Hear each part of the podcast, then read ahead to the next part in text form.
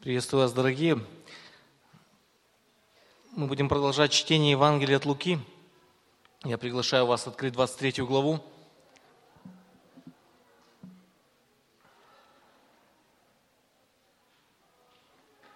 Мы сегодня будем читать э, конец 23 главы, также некоторые другие тексты. Возможно, Марк будет успевать нам что-то показывать. Так или иначе, будет хорошо, если у вас будет перед глазами текст, чтобы вы могли оперативно наблюдать, смотреть. Будем читать Евангелие от Луки, 23 глава, с 50 текста и до конца. Евангелие от Луки, 23 глава, с 50 текста до конца главы. Я прочту.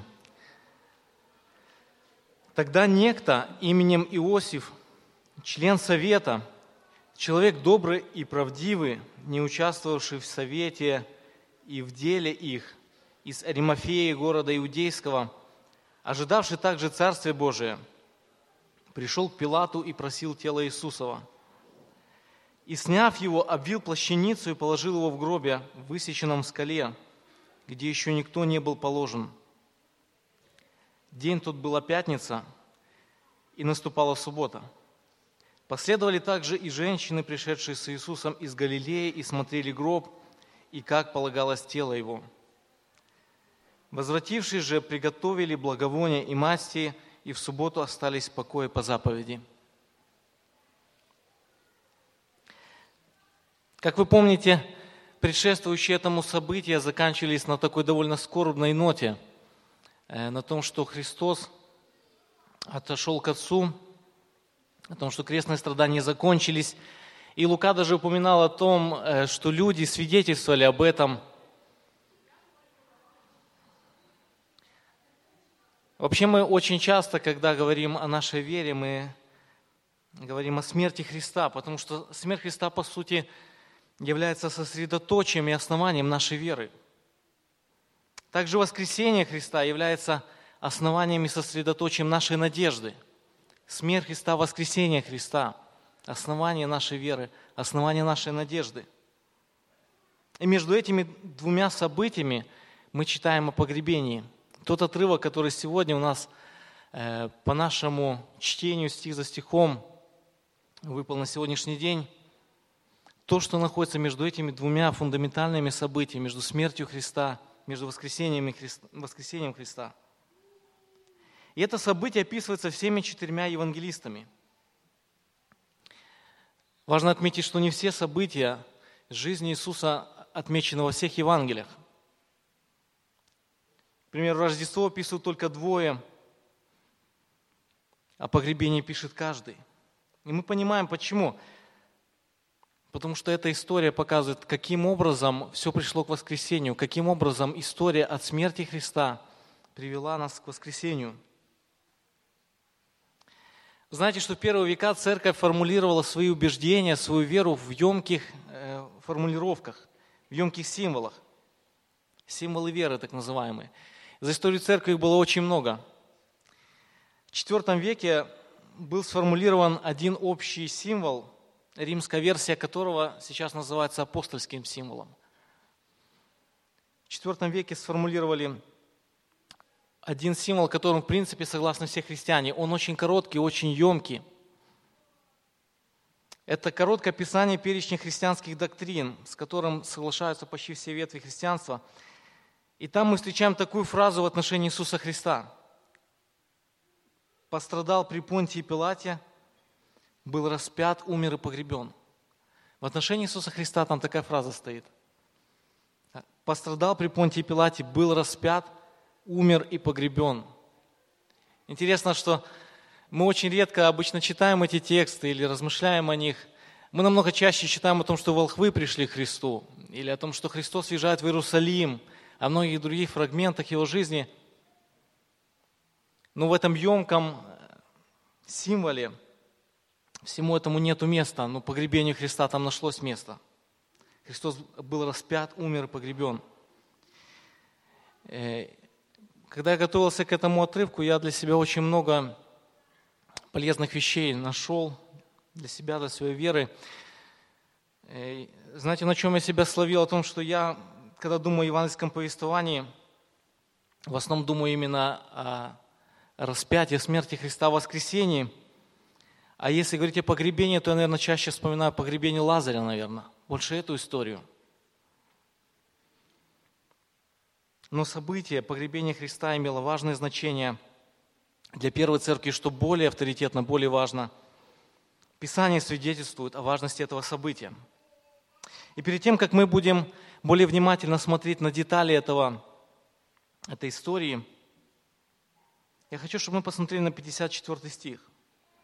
Обратите ваше внимание на 54 стих. Лука смотрит на календарь, смотрит на часы и говорит, день тот был пятница и наступала суббота. Если говорить об актуальности этого текста, его можно сформулировать таким образом. Наша вера строится на том факте, что в тот день, в тот вечер, вечер пятницы, в гроб было положено тело умершего Иисуса Христа. Это тот фундамент, на котором строится наша вера, что в тот вечер, вечер пятницы, в гроб было положено тело умершего Христа. Это было именно тело Иисуса, а не кого-то из разбойников. Это было именно реальное тело Иисуса, а не кажущееся какое-то призрачное тело – это было погребение именно умершего Иисуса, а не впавшего в сон, в беспамятство или какой-то фокус. Так погребение – это свидетельство смерти Христа. Я хочу, чтобы мы посмотрели всего на два момента в этой истории. Вначале мы посмотрим о том, каким образом свидетельств, э, погребение свидетельствует о смерти Христа. И затем мы посмотрим, каким образом Погребение свидетельствует о нас, о людях, о нашей жизни. Итак, первое, на что мы посмотрим, свидетельство людей о погребении, свидетельство тех людей, которые описываются в этом отрывке о погребении. Мы читаем здесь в самом начале о Иосифе. Первое, что мы видим, это свидетельство Иосифа. Давайте будем смотреть 50 стиха. Иосиф упоминается во всех Евангелиях, и что интересно, только в связи с этим событием. Вы не найдете упоминания о Иосифе в связи с чем-то другим, но только с погребением Христа. Бог находит этого благочестивого человека по свидетельству всех евангелистов. Лука упоминает о том, что это был благочестивый человек, который с добрым намерением из любви к Христу приходит к нему в этот момент – Бог находит этого человека, но не допускает его к служению Иисусу до определенного момента. Мы читаем, что он был член совета, того самого совета, того самого Синедриона, который совершил сговор к смерти Христа. Но Бог его не допускает в тот момент, когда он мог, может быть, каким-то образом повлиять, поучаствовать на это. Его не было на том э, совете. Однако в то короткое время, в которое было необходимо Божьему провидению – Иосиф появляется, берет на себя заботу о теле учителя. Первое свидетельство Иосифа, которое мы читаем, 52 стих. Первое свидетельство Иосифа о смерти Христа. Он позаботился о разрешении. Посмотрите, 52 стих. Пришел к Пилату и просил тело Иисусова. Почему это делает именно Иосиф? Мы находим ответы в тексте – во-первых, потому что выбор был невелик. Мы читаем, что народ отвернулся от Христа, ученики все разбежались. Самые близкие оказались очень далеко.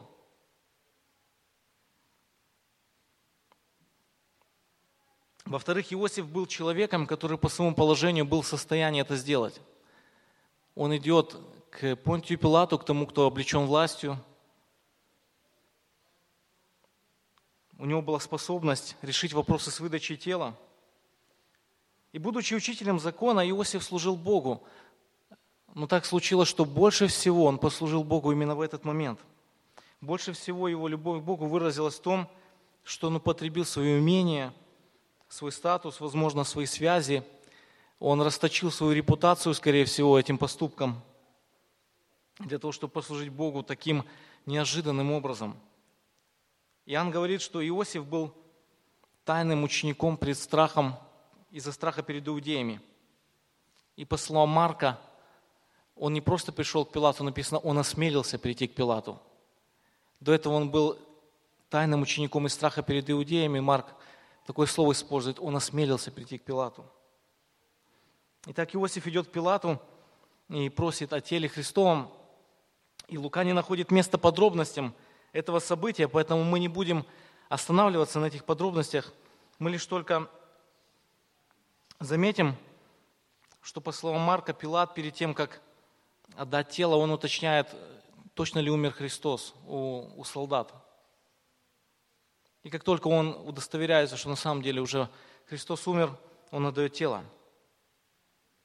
Итак, каким образом приготовление, совершаемое Иосифом, свидетельствует о смерти Христа? Первое свидетельство, которое мы видим, оно состоит в том, что ему отдали тело. Насколько это было удивительным. Совсем недавно вокруг Иисуса была такая суета, суматоха. Он был в центре внимания. Теперь он никому не нужен. Только что за него ожесточенно боролись. Но с момента наступления смерти он больше никому не нужен. Итак, отсутствие интереса со стороны кого-либо свидетельствует о смерти Христа. Первое свидетельство Иосифа о смерти Христа, он позаботился о разрешении. Давайте посмотрим второе. 53 стих, первая половина. 53 стих. «И сняв его, обвил плащаницу, Иосиф позаботился о теле». Это второе свидетельство, которое мы читаем. Он позаботился о теле. Иудеи ради пасхальной субботы не хотели оставлять тело на кресте. И так или иначе тело Христа было бы снято. Как и все разбойники были сняты в тот вечер, так и тело Христа было бы снято с креста. Но тело Иисуса снимал Иосиф. Иоанн добавляет, что после того, как тело было снято, возможно, после того, как Иосиф его принес к месту погребения, к нему присоединился Никодим – но там на Голгофе тело снимал сам Иосиф. И далее Иосиф обивает тело плащаницей. В 24 главе, когда мы будем далее читать, вы не найдете упоминания плащаницы, он там будет использоваться слово «пелены». Погребальная традиция того времени, того места подразумевала, что тело умершего обивали э, куском ткани, куском материи, обычно льняной, которая была либо пропитана благовониями, бальзамирующими маслами, или закручивали в перемешку с сухими благовониями. Никодим приносит огромное количество благовоний. Это подчеркивает тот факт, что он был богат, как Иосиф. Возможно, они чувствовали вину перед Христом, потому что они никак не поучаствовали в том, чтобы помочь ему – но так или иначе, они в своей скорби проявляют заботу о теле Христом с избытком. Второе свидетельство Иосифа состоит в том, как он позаботился о теле Иисуса. Он снимал его с креста, развязывал веревки, он вынимал гвозди, он омывал тело. Он обвивал плащаницы тела Христа, совершал бальзамирование. Все это свидетельствует о смерти Христа, о том, что это не было Э, каким-то фокусом или что это не было чем-то кажущимся. Первое свидетельство Иосифа о смерти Христа в том, что он позаботился о разрешении, получил его. Второе свидетельство Иосифа о том, что он позаботился о теле. Давайте посмотрим на третье свидетельство Иосифа. Вторая половина 53 стиха. Он позаботился о гробе. Написано, положил его в гробе, высеченном в скале, где еще никто не был положен. Писание употребляет термин погребение, если вы заметили. Мы обычно это слово не употребляем, хотя иногда э, говорим тоже это такой термин. Чаще мы говорим э, похороны об этом процессе. Мы чаще говорим похороны. Это, может быть, звучит более резко или более э, трагично. И несмотря на то, что наша погребальная традиция, она отличается от традиции того времени, новозаветнего времени. Э, но суть остается та же. Это были э, похороны Иисуса, на которые нужно было много э, разных приготовлений сделать. И мы видим, что Иосиф заботится о гробе. Апостол Иоанн говорит, что погребение проходило в спешке по причине наступающей субботы, Дня покоя. Об этом упоминаю скользь и Лука, он говорит о том, что вечер пятницы, в субботу уже ничего не нужно было делать. И они в спешке нашли гроб, который находился неподалеку. Иоанн 19 главе говорит, что э, причина, почему это была именно эта пещера, этот гроб, потому что он находился неподалеку. Гроб представлял из себя пещеру в скале, которую планировалось использовать в качестве семейной усыпальницы. И Матфей добавляет, что именно этот гроб принадлежал Иосифу. Мы видим служение любви Иосифа – к Иисусу. Он берет на себя заботу погребения, в том числе и финансовую. И, конечно же, мы видим Божий промысел в этой истории. В том, как заботился Иосиф, мы видим Божий промысел. И это подчеркивают все евангелисты. То, что тело Иисуса не было оставлено на общественном кладбище, но было погребено богатого по пророчеству Исаии, свидетельствует о Божьей оценке Христового труда – о том, что все, что он говорил, было истина, все, что он сделал, не содержало лжи, все, что он совершил, истина. Итак, третье свидетельство Иосифа состоит в том, что он помещал тело Христова в гроб. Помещение тела в гроб свидетельствует о смерти Христа. Итак, Лука упоминает о трех свидетельствах Иосифа, свидетельства людей о погребении. Он говорит о том, что Иосиф позаботился о о разрешении, он позаботился о теле, позаботился о гробе. И далее мы читаем, Лука продолжает перечислять свидетелей этого события. В числе этих свидетелей он говорит о женщинах. Свидетельство женщин. Если, когда мы читаем про Иосифа, мы читаем о том, что он сделал, что он совершил, то женщины выступают в основном свидетелями, очевидцами – Лука говорит, что при траурной процедуре от э, креста к гробу, который был неподалеку, э, не было большой толпы людей, было всего несколько человек, в том числе женщины, которые следовали за Христом из Галилеи.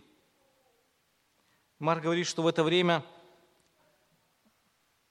у гроба была Мария Магдалина и Мария Иосиева.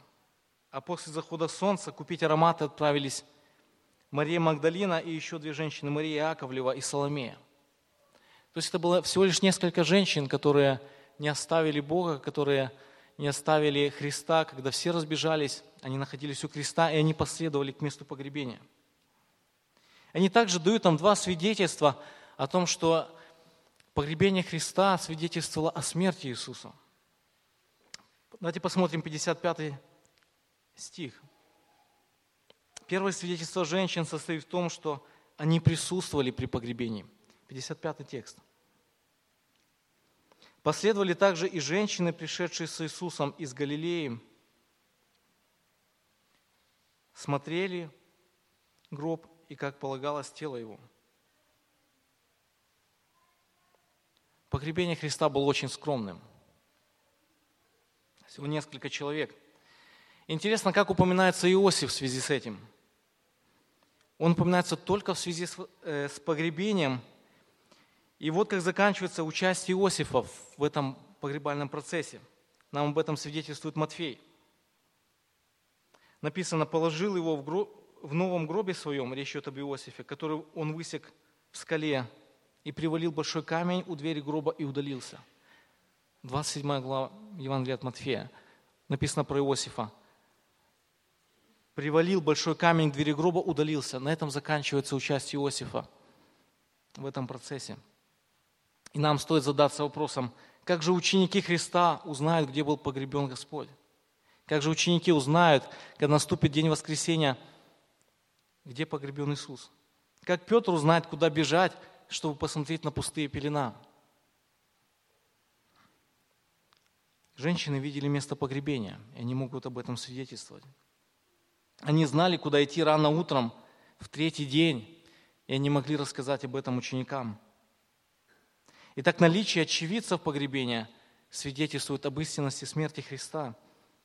И это первое свидетельство женщин. Они присутствовали при погребении. И второе их свидетельство. Они готовили благовоние. Давайте посмотрим 56 текст. Речь о женщинах, возвратившись же, приготовили благовония и масти, и в субботу остались в покое по заповеди. Уже как далеко шагнули современные технологии. Мы недавно на работе обсуждали, э, что скоро нам не придется ходить лечить зубы, потому что ученые придумают, как их выращивать. Или как с детства заменить на такие, которые не будут истлевать. Но это больше наши мечты, наверное, да, перед страхом пойти к врачу. Как далеко шагнули современные технологии. Все, что может сделать человек, это немножко добавить косметики. Обратите внимание, то, что они делали тогда, то же самое, в принципе, только это и мы можем делать сегодня. Траурные действия женщин – это свидетельство беспомощности человека перед лицом смерти. Спешка, с которой Иосиф и Никодим, которого нет в повествовании Луки, но мы знаем – что он присутствовал там, спешка, с которой они совершали погребение, по всей видимости, не позволила им совершить бальзамирование должным образом. В книге «Неоспоримые свидетельства» Джош Макдаул, касаясь вопроса благовония вот этого, вот этого процесса, цитирует Генри Лайтмана. Я прочитаю несколько строк. Быстро приближался закат – а с ними суббота. Видимо, тело просто погрузили в благовонный порошок. Можно также предполагать, что женщины стремились исправить это упущение как могли. И что в воскресенье утром они принесли гробницы нарт или другую мазь, чтобы завершить умощение. Иоанн пишет только о Мира и Элое. Но Лука говорит, что женщины принесли благовония и масти – у Марка мы читаем, купили ароматы, чтобы идти помазать его. Видимо, они не намеревались трогать перьян, но хотели лишь умастить Христу голову и шею. Итак, мы видим, что приготовление благовоний женщинами свидетельствовало также о смерти Христа, то, что они хотели просто поправить то, что не успели. Итак, женщины засвидетельствовали смерти Христа тем, что присутствовали на погребении, были очевидцами, и, во-вторых, тем, что они готовили поправить то, что не успели, тем, что они приготовили благовония.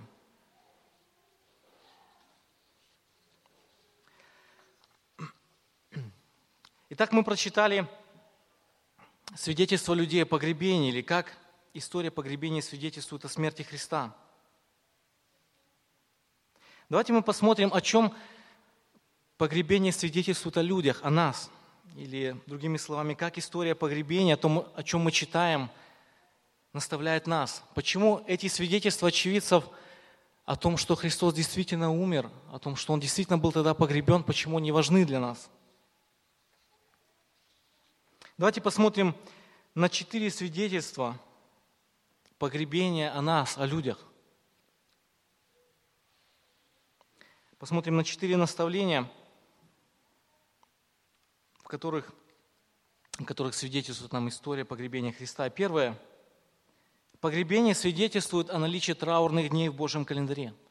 Первое, что мы видим, погребение свидетельствует о наличии траурных дней в Божьем календаре.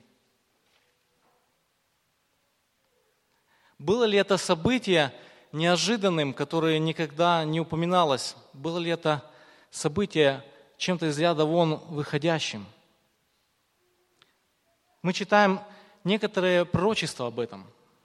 Во-первых, мы сразу вспоминаем пророка Исаию, который цитирует.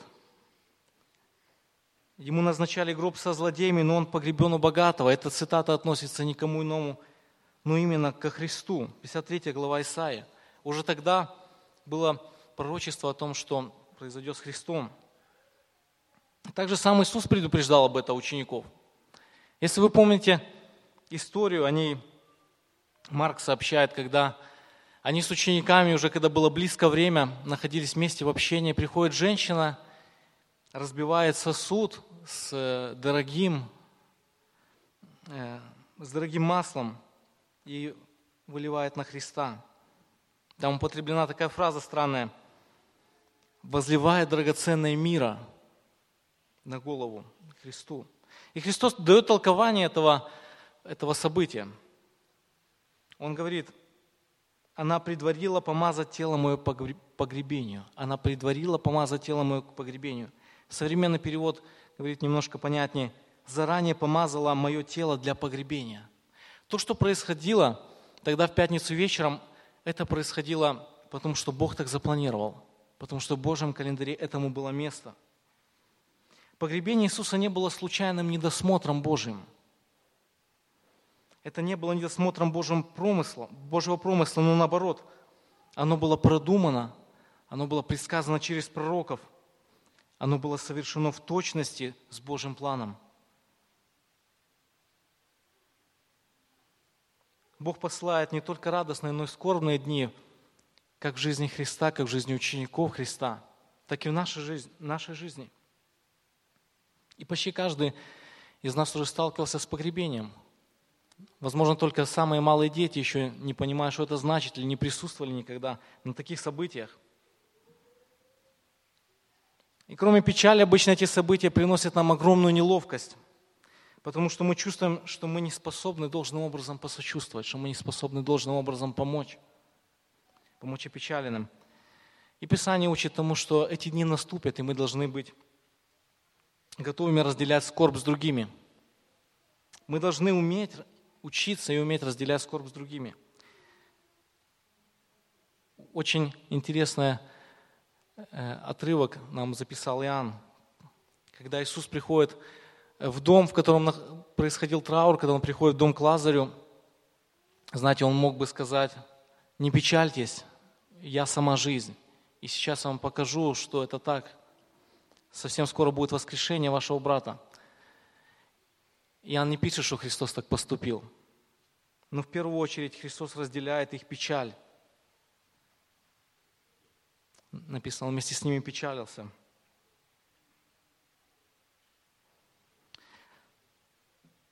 Участь печалиться вместе с другими.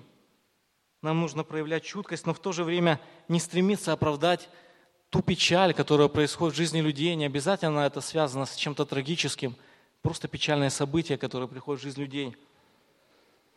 Нам нужно учиться не оправдывать эти трагедии Божьим недосмотром, либо Божьим устранением из картины их жизни.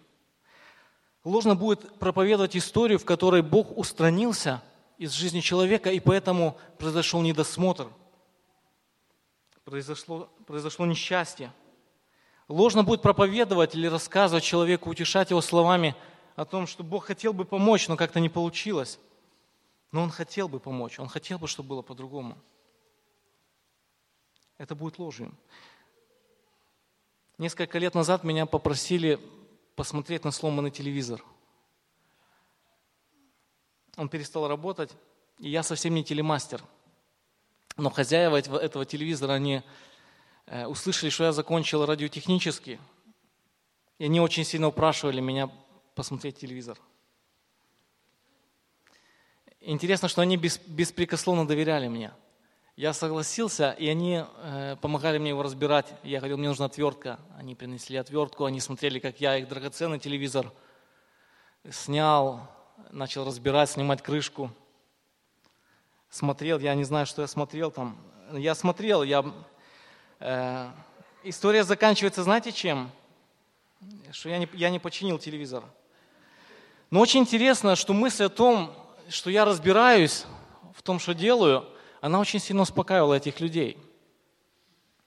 Я думаю, если бы э, моя жена разбирала телевизор, они не были бы так спокойны. Хотя мы примерно одинаково понимаем в устройстве. Мысль о том, что все под контролем, она вселяет уверенность. Друзья, Бог не имеет просто какое-то знание – он совершенен в знании и в премудрости. Бог совершенен в своей премудрости. Он запланировал погребение Иисуса. Он запланировал печальные дни в моей и вашей жизни. Пусть эта истина питает нашу веру в дни печали. Пусть эта истина учит нас проявлять мудрую заботу о тех, кто находится в печали. Пусть эта истина питает нашу веру, и, как сказал Авакум, я должен быть спокоен в дни бедствия. Вы помните, он говорит в последней главе, я должен быть спокоен в день бедствия.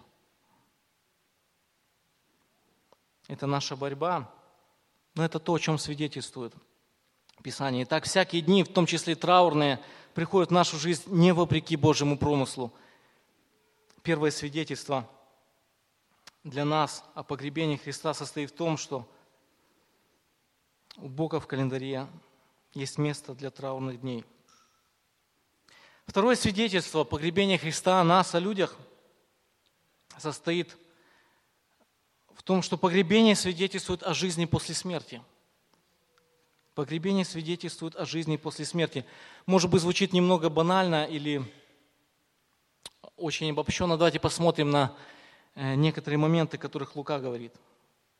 Обратите внимание, как Лука подбирает слова. Это очень очевидно, когда мы читаем Евангелие несколько глав заранее, дочитываем до места погребения, мы видим, как меняется терминология Луки. Дважды в этом коротком тексте, когда речь заходит об Иисусе, Лука употребляет фразу «тело Его». Обратили ли вы внимание? Он дважды употребляет слова не Иисус, а тело Его. Он утверждает, что Иосиф похоронил не Иисуса, но тело Иисуса. И сам же Господь так описывает то, что с ним будет происходить. Мы это читали чуть раньше. 43 текст, обратите внимание. 43 текст, Лука говорит, каким образом Иисус рассказывает, что будет происходить дальше. Он немедленно будет в раю. Посмотрите, чуть дальше, 46 текст. Христос последние слова свои, когда говорит, в руки твои предают дух мой, когда он молится Богу в руки Твои предаю Дух мой. Так Иисус смотрит на то, что будет происходить дальше. Эта истина не просто информирует нас, но она снаряжает нас утешительной новостью. Эта истина не просто нас информирует, но она снаряжает нас тем, чем мы можем утешаться.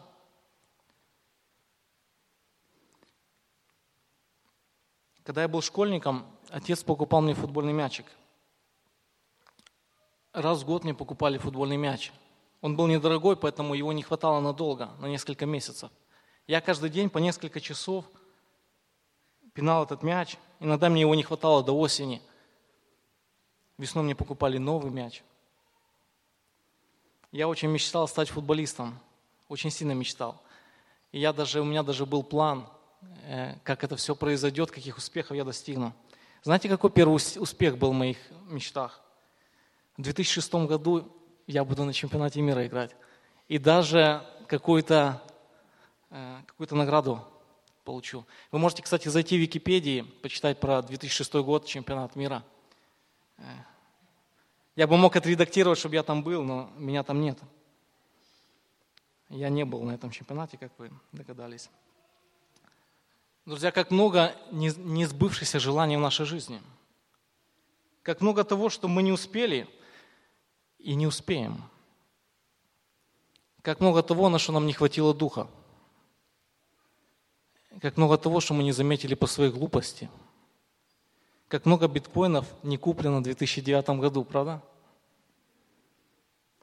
Чем вы утешаете свою душу, когда понимаете, что дни и годы ускользают, а так много не сделано и не будет сделано? Чем вы утешите свою душу? Позапрошлом году, может быть, до сих пор, я не знаю, была популярна песня «Сансара». Я думаю, многие слышали. Там такие слова есть. «Когда меня не станет, я буду петь голосами моих детей и голосами их детей». Так говорит мир, это очень плохое утешение, друзья, потому что оно ложное. Вот какими словами утешает Христос. «Ныне будешь со мной».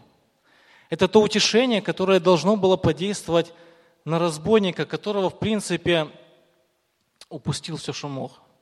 Упустил все, что мог. Это то утешение, которое должно подействовать на нас, когда кажется, что мы упустили почти все, что могли. Это то утешение, которое будет для нас, когда у нас не будет иного утешения. Друзья, если ваши грехи искуплены кровью Христа, то в тот день, когда ваше тело ляжет в могилу, ваша душа будет с Иисусом. Погребение указывает на гроб, как на зал ожидания, а не как на конечную точку. И в этом второе свидетельство смерти Христа. Погребение свидетельствует о жизни после смерти. Итак, первое, о чем мы говорили, о том, что погребение свидетельствует о наличии траурных дней для нашей жизни в Божьем календаре. Второе, мы говорим о том, что погребение свидетельствует о жизни после смерти. Давайте посмотрим на третье свидетельство погребения Христа. Погребение свидетельствует о наследстве. Погребение свидетельствует о наследстве.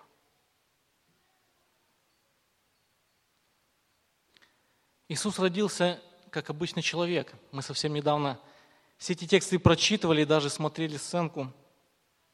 Он родился так же, как каждый из нас.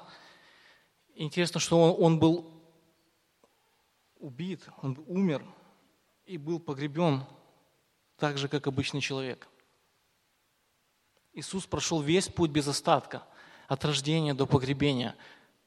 В жизни Иисуса не оказалось какого-то особенного момента, который бы выделил его в том, какие вехи большие в его жизни происходили. Здесь не было чего-то уникального. Он родился, он был на попечении родителей – он стал взрослым, он умер и был погребен. В первый день недели, в то первое воскресенье, Иисус стал не просто первым воскресшим, но первым погребенным и воскресшим. И это тот опыт, который придется пережить всем, кто следует за Христом, если мы не дождемся здесь пришествия. Это тот опыт, который ожидает всех. Глядя на то, какой путь прошел Христос на земле, мы можем с уверенностью сказать, у Бога нету какого-то особенного плана для тех, кто находится в церкви. У Бога нету какого-то плана по наследству здесь на земле. У церкви нет наследства на земле. Апостол Павел, когда наставляет Коринфян о дне воскресения, вы помните эту 15 главу послания Коринфянам, он говорит не о воскресении – он говорит такие слова, я прочитаю, 15 глава, 50 текст. «Плоть и кровь не могут наследовать Царство Божие, и тление не наследует нетление». Какими словами апостол наставляет Коринфян? Плоть и кровь не могут наследовать Царствие Божие. Откуда он это знает? Мы это видим из примера Христа, из примера погребения Христа. Он ничего не забрал. Многие языческие народы очень ложно смотрели на жизнь после смерти, на то наследие, которое им пригодится. Это ярко видно из того, какое наследство брали э, цари древности с собой в могилу. Я думаю, вы слышали много этих историй с школьного урока. Может быть, недавно прочитывали историю Иосифа в Египте, касались египетской культуры. В знаменитой гробнице Тутанхамона, которую удалось найти неразграбленной, при раскопке было обнаружено и задокументировано 5398 предметов. 5398 предметов. Сколько, если бы вас заставили ставить, вешать бирочки в вашей квартире, вы набрали бы столько предметов? 5398 предметов. В основном они имели культовое значение, но некоторые были вполне обыденные, вполне бытовые предметы. Очень бытовой характер. Предметы ежедневного обихода, которые, в принципе, могли бы понадобиться умершему. В других гробницах, интересно, иногда находят лодки. Кстати, посреди пустыни, посреди песка, вместе с царем закапали лодку, на которой он мог бы путешествовать загробную страну, в культовые места египетского царства – мы когда читаем такие истории, мы обычно немножко ухмыляемся, потому что это нелепо, глупо, это невежественно. Но мы во многом копируем такой неверный, неверный взгляд на наследство. Друзья, что вы планируете взять с собой могилу? Какое наследство вы собираетесь с таким усердием, будто планируете пользоваться им в вечности? Когда я был студентом, мне нужно однажды было курсовой проект сдать. Я очень плохо понимал дисциплину, и поэтому очень плохо написал курсовой проект. И когда я пришел его сдавать, преподаватель пролистал ну, мою это, работу и сказал, 4 балла поставлю.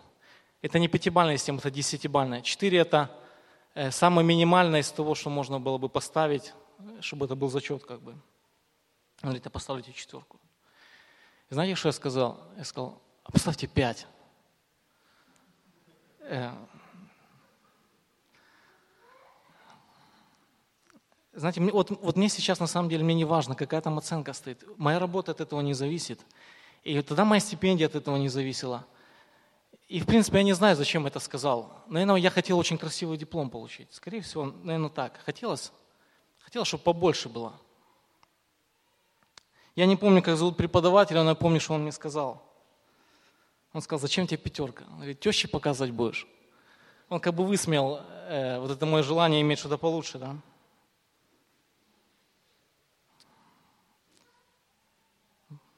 Мне очень хотелось получить максимально красивый диплом.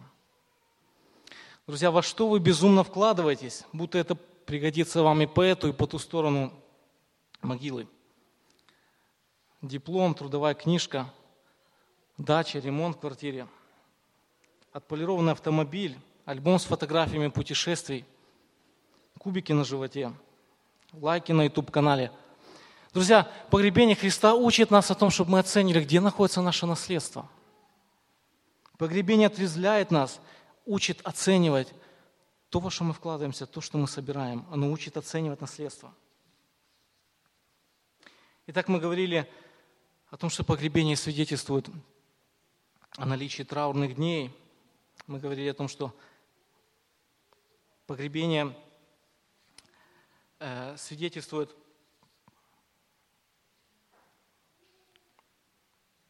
Погребение свидетельствует а, друзья, я потерял конспект.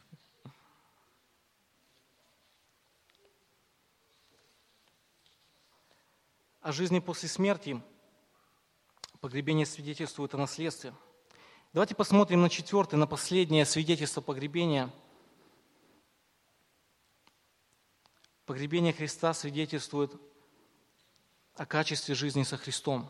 Четвертое и последнее свидетельство, которое мы читаем здесь – Погребение свидетельствует о качестве жизни со Христом. Это не просто история, которая была дана нам, чтобы засвидетельствовать прошлое, но это та история, о которой мы вспоминаем постоянно, когда принимаем члены церкви новых людей, когда мы вспоминаем о нашем крещении. Послание к Колоссянам, если у вас есть тексты, вы можете смотреть. Вторая глава, 12 текстом – Апостол Павел напоминает о крещении и в связи с этим вспоминает погребение Христа. Апостол пишет, «Быв погребены с Ним в крещении, в Нем вы совоскресли веру в силу Бога». Павел использует историю погребения Христа для того, чтобы показать, как радикально должна измениться жизнь христианина – как радикально должна измениться жизнь человека после того, как Бог, Христос приходит в его жизнь. Ту же самую аналогию Павел использует в послании к римлянам. Здесь мы чуть, чуть дольше остановимся. Откроем шестую главу со второго по четвертый тексты. Эту же самую аналогию апостол Павел употребляет и говорит, мы умерли для греха, со второго текста читаем. Мы умерли для греха, как же нам жить в нем? Неужели не знаете, что все мы, крестившиеся во Христа Иисуса в смерть Его крестились. И далее он говорит, итак, мы погреблись с Ним крещением в смерть, дабы как Христос воскрес из мертвых славу Отца, так и нам ходить в обновленной жизни. Он употребляет здесь эту фразу «мы погреблись с Ним». Он говорит о том, что верующие погреблись вместе со Христом. Иисус умер и был погребен, но Бог его воскресил –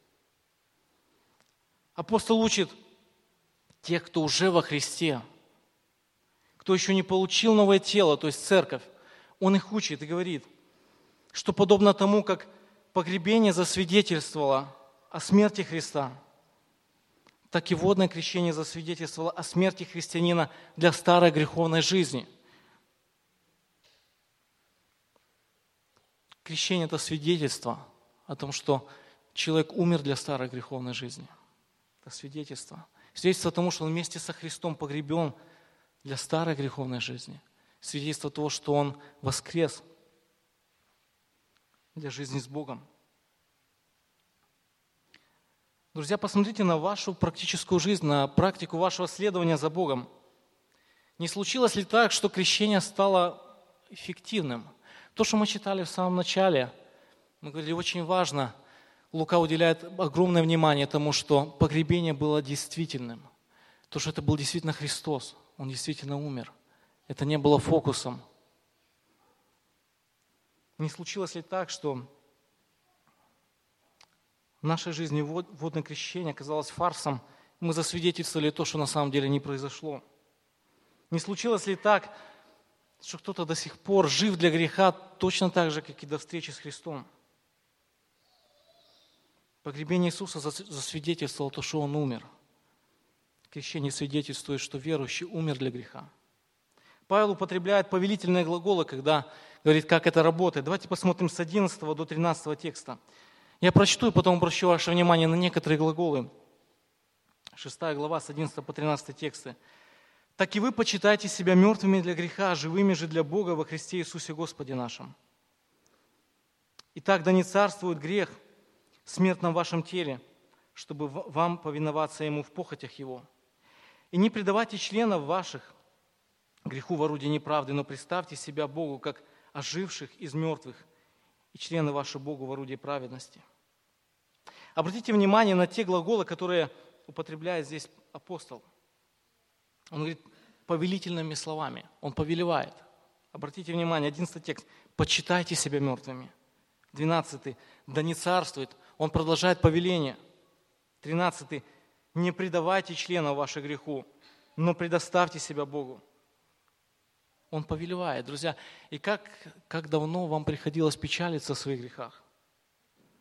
Как давно вам приходилось печалиться от того, что грех имеет определенную силу в вашей жизни? Просите у Бога силы. Просите у Бога силы. Неужели тот, кто поднял мертвого Христа из гроба, не даст вам силы для того, чтобы вы победили грех? Просите силу у Бога. Погребение свидетельствует о необходимости смерти для греха и жизни для Бога. Друзья, мы смотрели о том, что погребение свидетельствует о смерти Христа, и оно свидетельствует о нашей жизни. Оно свидетельствует, во-первых, о наличии печальных и траурных дней в Божьем календаре по отношению к нам. Оно свидетельствует о жизни после смерти. Оно свидетельствует о наследстве для верующих, для церкви. И оно свидетельствует о качестве жизни со Христом – Друзья, приглашаю вас помолиться в заключении о том, чтобы Бог утвердил нас в вере, чтобы Он наставил нас в истине.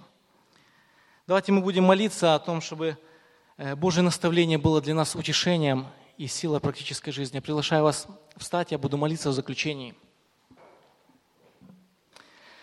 Славим Тебя, Господь, не находим никого более любящего, никого, который бы позаботился о нас более Тебя, но в то же время читаем – о том, что ты претерпел, и что ты точно так же, как, как и обычный человек, умер и был погребен.